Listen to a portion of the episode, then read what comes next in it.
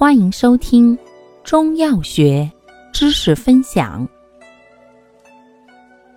今天为大家分享的是补虚药之补气药——山药。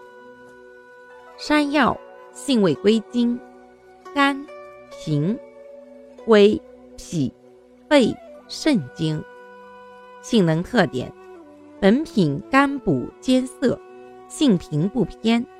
归脾、肺、肾经，虽药力平和，但兼涩敛之性，即平补气阴，为治气虚或气阴两虚之佳品；又滋阴益气而生津，为治肾阴虚及消渴所常用；还固精止带，为治肾虚不固之要药。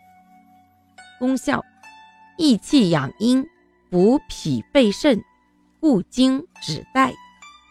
主治病症：一、脾虚气弱之食少便溏或泄泻；二、肺虚或肺肾两虚的喘咳；三、肾虚遗精、尿频带下；四、肾阴虚症、消渴症。